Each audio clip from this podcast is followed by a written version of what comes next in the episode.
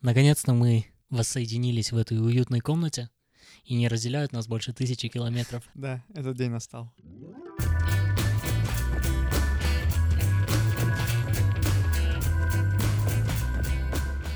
Ты буквально пару часов назад вернулся с своего родного города Алматы.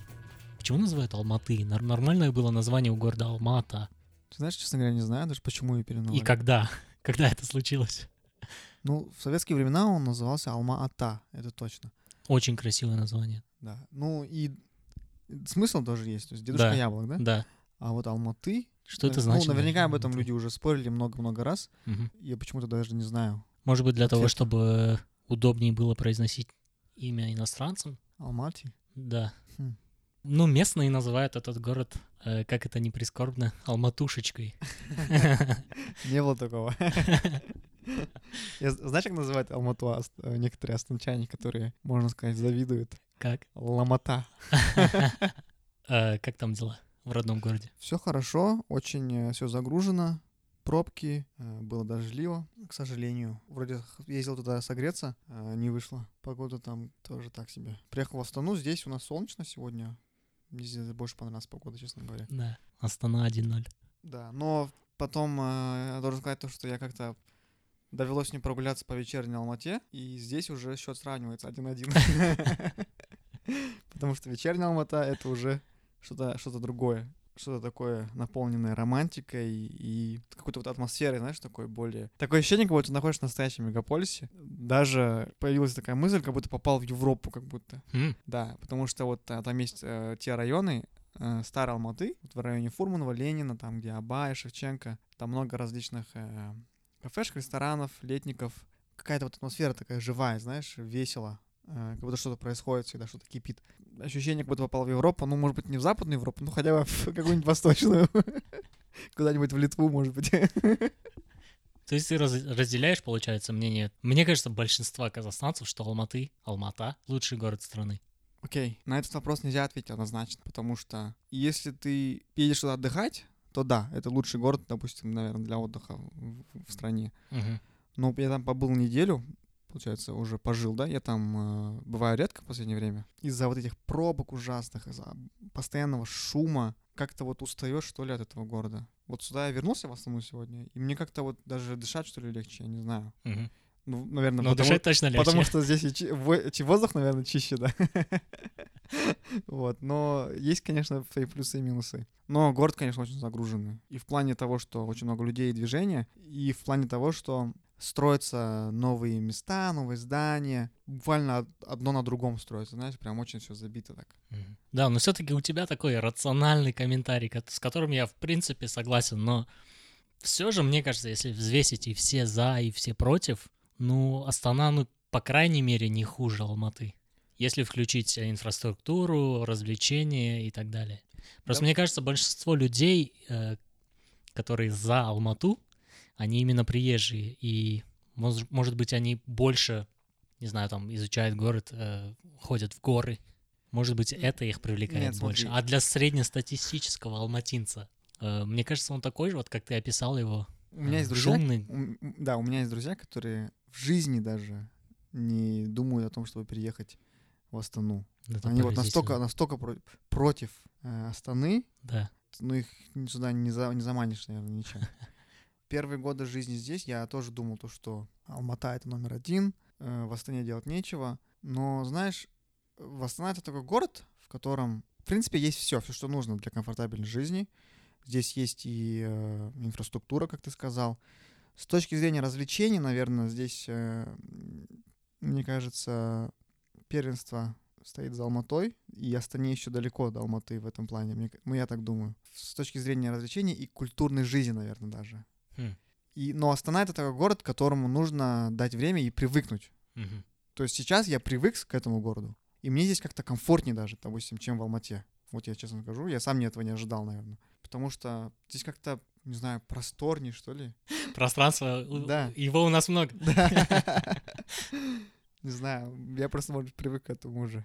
Вот. Да, мне кажется, со временем Астана, если, там, не знаю, люди, которые ответственны за принятие таких решений, примут правильное решение по развитию города, я имею в виду именно архитектурного, а, Астана может стать просто классным местом для проживания, для работы. Но сейчас, к сожалению, я не вижу, что оно идет в правильном направлении. Что ты имеешь в виду? Вспоминается статья а, блогера российского Варламова. А, Он сказал, что такие города, как Астана, они, а, они имеют вертолетную архитектуру. Они выглядят красиво и аккуратно с высоты птичьего полета. Мгм. А вот когда ты спускаешься на уровень земли, уже все, как ты сказал, слишком далеко друг от друга, пространства много и не так уютно. А Что мне нравится в Алмате, это то, что у вас очень много парков, очень много зелени. В этих парках можно укрыться и от жары, и от смога, и от шума. Привносит в город какой-то такой уют Это да. и спокойствие. Летом прохладно, очень приятно проводить время. Кстати, у меня есть друг, который работает в сфере городопланирования, градостроительства, Мгм. и они, оказывается, занимаются именно вот этими проблемами оптимизации инфраструктуры города и реабилитации некоторых объектов. Мгм. К этим объектам э, относятся некоторые парки, оказывается, которые есть э, в Алмате и о которых люди немного позабыли. Вот он мне рассказывал буквально на днях о том, как они собираются их реставрировать, приводить э, в такой хороший вид. Так что в Алмате тоже с этим есть проблемы, э, но ой, это очень зеленый город. Мне кажется, Астане этого не хватает, э, потому что когда гуляешь по Алмате, деревьев очень много, всегда есть трава, зелень. Ну, это как-то вот облагораживает, наверное, город, и как-то приятнее в нем находиться. Мгм. Да, и, честно говоря, если бы я делал решение по облагораживанию города, я бы, честно говоря, вместо водно-зеленого бульвара посадил бы огромный парк. Знаешь, по типу Центрального парка в Нью-Йорке. Мгм. Зеленый центр города. Мне Бе- кажется, без было бы- никаких там плиток, без асфальта, да? Да, просто тропинки, может быть, беговые, какие-нибудь пруды искусственные. Кстати, да, ну, центральный парк, он также примерно так же себя представляет, правильно?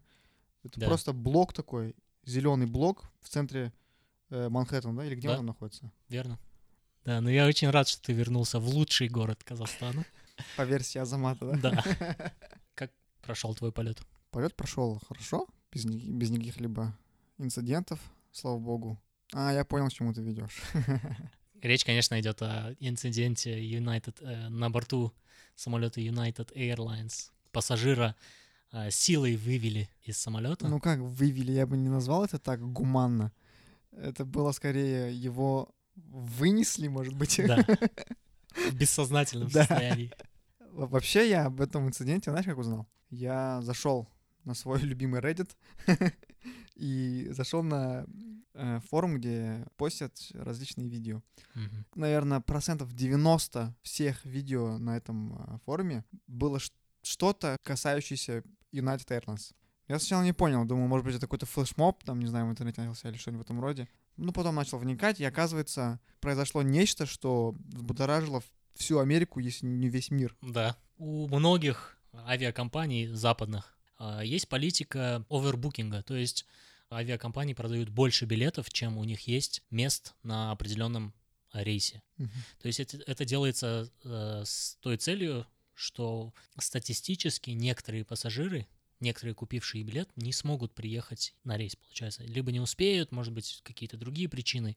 И поэтому авиакомпания э, с этой целью продает немного больше, там на несколько билетов больше. Но бывают случаи, когда все пассажиры приезжают. Эта ситуация называется овербукинг. Мгм. Обычно, насколько я знаю, авиакомпания предлагает волонтерам, у кого, возможно, есть время, остаться на следующий рейс и, может быть, на следующий день. И они оплачивают тебе там проживание в отеле или, может быть, Дают какую-то компенсацию. да, дают какую-то компенсацию. В данном случае с United Airlines этого не произошло. А, Подожди, насколько я э, знаю, на рейсе был овер, овербукинг, и компания, оказывается, вот эта United Airlines, а- она хотела перевести своих сотрудников в какой-то другой город, Да-да-да. используя этот рейс. И они хотели освободить место для своих сотрудников, то есть не Мгм. для клиентов, а для самих себя, получается. И они предложили сначала, оказывается, 400 долларов, потом 600 и потом 800 долларов. Мгм. Никто из пассажиров рейса не согласился остаться на следующий рейс. Поэтому United пришли к такому решению. Они сказали то, что сейчас мы выберем случайных там несколько людей, и вам придется стать волонтерами для того, чтобы пролететь на следующем рейсе за нашу компенсацию. То есть, Да. ну, они их заставляли просто. Мгм. И этот жребий пал на доктора Тао, как его зовут, насколько я знаю, его зовут. Он говорил то, что ему нужно быть, ему нельзя оставаться, поскольку его там ждут э, Пациенты. пациенты, да. кажется, да. Но Юнайтед не захотели пойти на компромисс, и решили эту проблему силой. Каким образом это произошло, да? Если вы посмотрите на видео, то видно, как три или четыре сотрудника аэропорта, кажется, это была полиция аэропорта, Мгм. берут его за руки, там, я не знаю, он начинает кричать, визжать просто, и выдергивать его из места. Он, соответственно, проявляет сопротивление. Вследствие чего он ударился своей челюстью, кажется, о подлокотник другого сидения. А, После этого он- у него началось там э, кровотечение, причем обильное. Он потерял, кажется, сознание, и его за руки просто выволокли, да, как ты сказал. Пассажиры рейса были просто в шоке. Там Мгм. женщины кричали, кажется, все начали записывать, но никто не среагировал, чтобы встать и помочь ему. Ну, не знаю, почему это так произошло. Многие говорят то, что... Ну, многие ссылаются на так называемый bystander э, как эффект, да, кажется, называется. То есть эффект очевидца, типа. Когда они видят что-то, что их шокирует, они просто, ну, хотят, наверное, изолироваться и не могут просто, ну, бояться, может быть, э, помочь или отреагировать. Что и произошло в этом случае. Эти видео, которые пассажиры сняли, разошлись по интернету. Viral videos, как их называют. Насколько я знаю, начался судебный процесс. И доктор Тао Доктор сейчас Тао один против- из самых известных людей Да, в Америке и в Да, мире. и, скорее всего, он будет один- одним из самых богатых людей в Америке скоро. А, Насколько я знаю, акции компании упали на, на следующий день уже на 800 миллионов долларов. А, Многие подозревают то, что вот, вот этот весь урон, который будет нанесен компании, ну, финансовый, да, урон, они будут возмещать увеличением цен на свои же билеты. То есть э, компания не будет в проигрыше в итоге. Сейчас вся Америка просто взъелась на United Airlines и на других с претензией на то, что эти корпорации не уважают их клиентов. Ну, что меня поразило в данной ситуации, это насколько они, мне кажется, некорректно и непрофессионально обошлись. Я читал, что CEO United Airlines написал персоналу своему имейл о том, что он абсолютно поддерживает всех. Также был пресс-релиз о том, что они признают, что эта ситуация имела место быть, но тем не менее они не извинились перед Вау. пассажиром, перед доктором Тао. Да уж. Как они ужасно просто вышли из этой ситуации, мне кажется. А я, кажется, слышал вот э, из его письма, не письма, а заявления э, публике, он назвал этот инцидент как reallocation. То есть он подобрал такое слово, которое... Которое означает, что они просто его... а, Они не выволокли его. Да, они из- дали из- ему поменять место на другое какое-то, да. да. Но на самом деле они его, если честно говорить, избили и вытащили, короче, оттуда. Когда я увидел видео, я просто был шокирован. Я не мог поверить, что такое могло произойти в Америке. Да, просто это настолько проявление дикарства какого-то, savage, наверное, я бы сказал. Ну и храбрые борцы интернета до сих пор придумывают всякие мимы Да. и пародии. Кстати, э, компания Southwest, кажется, придумала слоган, где они говорят «We beat э, competition, not you». Мы бьем конкурентов, но не вас. Тут же воспользовались этой ситуацией, Да, чтобы молодцы, ребята, промоутить себя. Да, но это, конечно, была голевая передача со стороны Юнайтед. Да. Ну, я рад, что ты в целости и сохранности э, прилетел, пользуясь услугами наших отечественных И авиакомпаний. я прилетел к компании Скат, все прошло на ура, все было гладко, дали конфетки, все было хорошо. Даже сэндвич дали покушать. Я всего лишь летел там полтора часа, меня накормили, дали э, конфетки, все-все прошло хорошо. Учитесь United Airlines. Кстати, я недавно только узнал, почему э, наши казахстанские авиакомпании дают конфеты сосательные. Для меня это тоже было открытием. Это так логично, ну, не знаю. Я почему-то думал, что конфетки дают для того, чтобы у тебя не было чувства тошноты. Они дают тебе конфеты для того, чтобы у тебя не закладывало уши. То есть, рассасывая конфету, ты глотаешь, да, сглатываешь, и получается э, пробка из ушей, да? Да, не- невольно избавляешь себя от этого Да. неприятного ощущения. Гениально. Гениально просто. Кстати, эти конфеты, которые они дают, называются взлетные еще. Молодцы. Омар Саян, я в своем характере заметил одну черту, которая мне не совсем нравится. То, что я поддерживаю спор или вхожу в спор по вопросам, о которых я не вполне сформировал какое-то мнение или суждение, не зная до конца Мгм. своих всех аргументов. И вот на прошлой неделе случилось так, что на Фейсбуке у меня такая череда комментариев пошла с э, одним из моих э, друзей о том, что диктанты не нужны. Возможно, ты слышал, на, прошлой неделе прошел тотальный диктант, такой конкурс, наверное, который организовывается волонтерами. Он начался там в 2009, кажется, году или 2011 году в, в Новосибирске. Суть заключается в том, что зарегистрировавшиеся люди на тотальном диктанте, пишут диктант и на следующий день узнают результаты, насколько грамотно а, написали его. Каждый год используются тексты различных авторов, и в этом году был текст э, Леонида Юзефовича. А спор был о том, что я сказал диктанты бесполезны. Мгм. То есть я считаю, что диктанты это вообще ненужная вещь, что их нужно отменить, как вообще проверка знаний. Потому что, не знаю, как ты, но я абсолютно не основываюсь. Когда пишу что-то, я не основываюсь на знаниях правил. Я основываюсь на том, как я видел это пишется в книгах или там в газете, в журналах. И я считаю, что, в принципе, изучение правил русского языка такой большой пользы не несет. Достаточно просто читать много книг. Последний диктант я писал в одиннадцатом классе. наверное. Мгм. Оказывается, их пишут э, раз в четверть. То есть проходит какую-то тему или там несколько тем, и в конце четверти делают такую проверку контрольную. Ты имеешь в школах? Да. Писал я последний раз в одиннадцатом классе. Как любой нормальный ученик, я, наверное, не любил диктанты. Ну а как по-другому ты проверишь ученика? Я рад, что ты спросил. Мое предложение — писать сочинение. Ага. Э, Опять-таки, я это не помнил, но оказывается, за сочинение есть две оценки. За содержание и за сложность. Ну, Точнее, за правильность написанного. Окей. То есть сочинение проверяет, насколько ты красочно можешь описать э, ситуацию на ту или иную тему. С другой стороны, они также могут проверить, учителя могут проверить грамматическую правильность. Но написанного. сочинение можно написать из э, кучи простых предложений, в которых нет ни одной запятой. Оно будет грамматически абсолютно верным, Да, оно будет, э, ну, скажем, э, по содержанию глубоким, да, хорошим, то есть по мысли, Мгм. и в нем не будет ошибок. Э, Но ты не проверишь пунктуацию, допустим, или там не, не проверишь, ну, грамматику, скажем так. да, да? где поставить точку с запятой. Да, то есть, мне кажется, сочинение здесь не было полным решением этой проблемы, наверное. Ну, почему бы не сделать две оценки? Вот, скажем, первая за сложность, а вторую за правильность.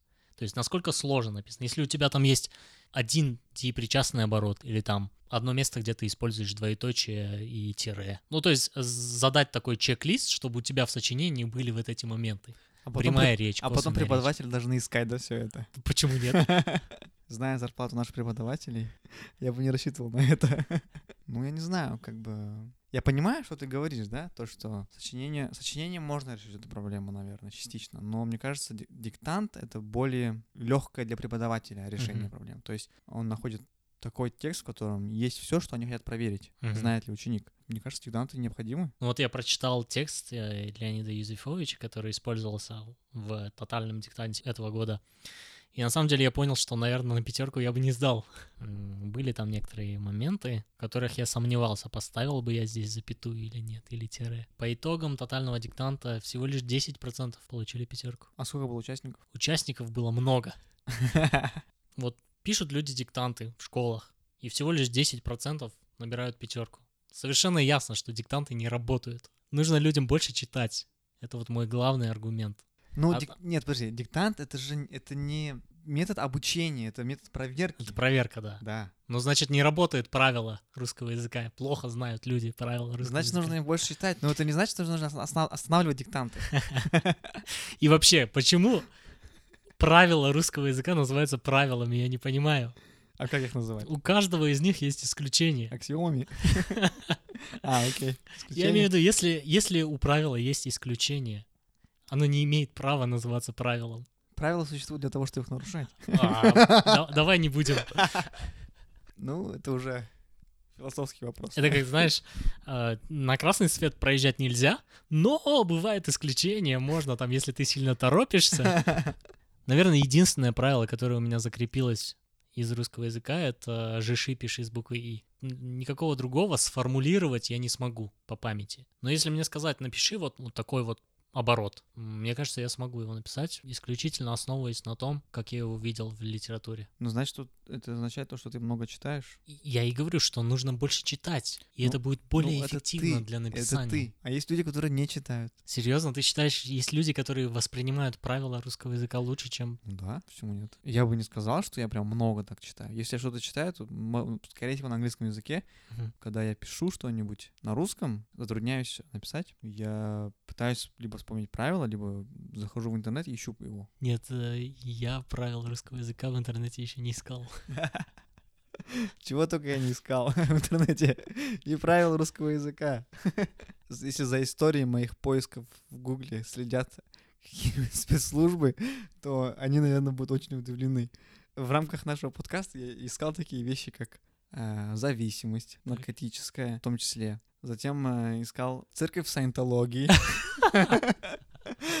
э, методы влияния на поведение людей. Потом искал секты различные. Я даже не знаю, что бы они подумали про меня. Я уверен, ты находишься в одном из каких-нибудь списков. Ну, мы, конечно, знаем, что никто за нами не следит. Разумеется. Тем более, что мы пользуемся... VPN.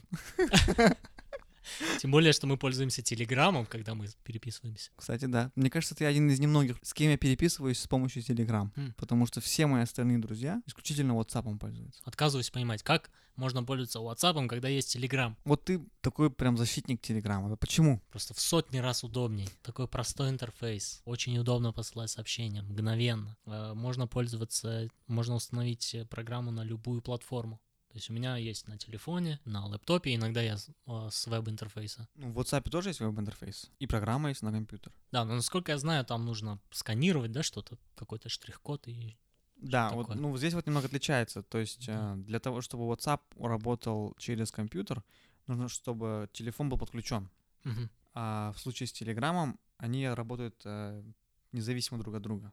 От одного аккаунта, но если даже твой телефон выключен, то веб-интерфейс будет работать. Э, в этом большой плюс Телеграма. И не только, я могу посылать файлы, фотографии в неограниченном количестве и объеме. Ну и, конечно, говорят, что он очень безопасный. Люди все равно не променяют по какой-то причине WhatsApp на Telegram. В первую очередь из-за того, что очень большая клиентская база у WhatsApp. Ну да, потому что большинство людей уже пользуются WhatsApp, и мне кажется, что многие люди, наверное, даже и не знают о существовании Телеграма. Я согласен с тем, что он более функционален, чем WhatsApp. Помимо тех функций, которые ты перечислил, там есть еще и э, боты, Мгм. что является, наверное, одним из самых больших плюсов этой программы. Также там есть э, дополнительные виды медиа, которыми можно пользоваться, э, различные там стикеры, даже гифки там были раньше, чем в WhatsApp. Да. Сделать так, чтобы все пользователи WhatsApp перешли вот так в один миг на Telegram, мне кажется, это уже невозможно. Просто WhatsApp был на рынке раньше, собрали всю клиентскую базу. Ну, насчет э, были на рынке раньше, я не совсем согласен с этим аргументом, потому что... Разве нет? Я имею в виду, это не показатель их преимущества, то, Ага. что они были на рынке раньше. К примеру,